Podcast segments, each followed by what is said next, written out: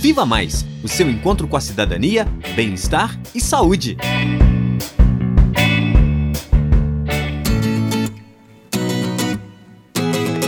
Olá! No programa Viva Mais de hoje, vamos falar um pouco sobre o SUS, o nosso Sistema Único de Saúde. Ele foi criado em 1988 com a Constituição Brasileira e implantado em 1990. Desde então, está a serviço da população nos mais diversos lugares. Hoje é dia de falar sobre os recursos financeiros para a saúde. De onde vem e para onde vai o dinheiro do SUS? O financiamento vem principalmente do repasse direto do governo, através da arrecadação de impostos.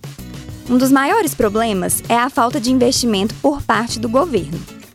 Dentre todos os países com sistemas públicos de saúde, o Brasil é o que menos investe na manutenção e melhoria dos serviços do SUS, desde a sua criação. E o dinheiro que chega? Para onde vai? Uma parte é para campanhas de vacinação, comprar materiais para os centros de saúde, pagamento do salário dos profissionais de saúde que atendem nos milhares de locais pelo país, construção ou reforma de hospitais e para pesquisa sobre alimentos e medicamentos. Tudo que está escrito saúde tem um dedinho do SUS agindo. Fantástico, não? E tudo isso ainda ocorre mesmo com os desvios por corrupção ou a diminuição de verbas.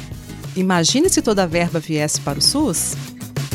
Só conhecendo para sabermos valorizar. E para saber mais, não deixe de acessar a nossa página Viva Mais UFOP no Facebook e entre em contato com a gente pelo e-mail vivamaisufop@gmail.com. Até o próximo programa. Viva Mais, o seu encontro com a cidadania, bem-estar e saúde. Apresentação: Heloísa Lima e Maria Rita Alves. Reportagem: Alba Esperidião, Nicole Naves, Ana Beatriz Castelo e Elisa Bastos. Edição e sonoplastia: Lucas Miranda, Patrick Duprá e Cimei Gonderim.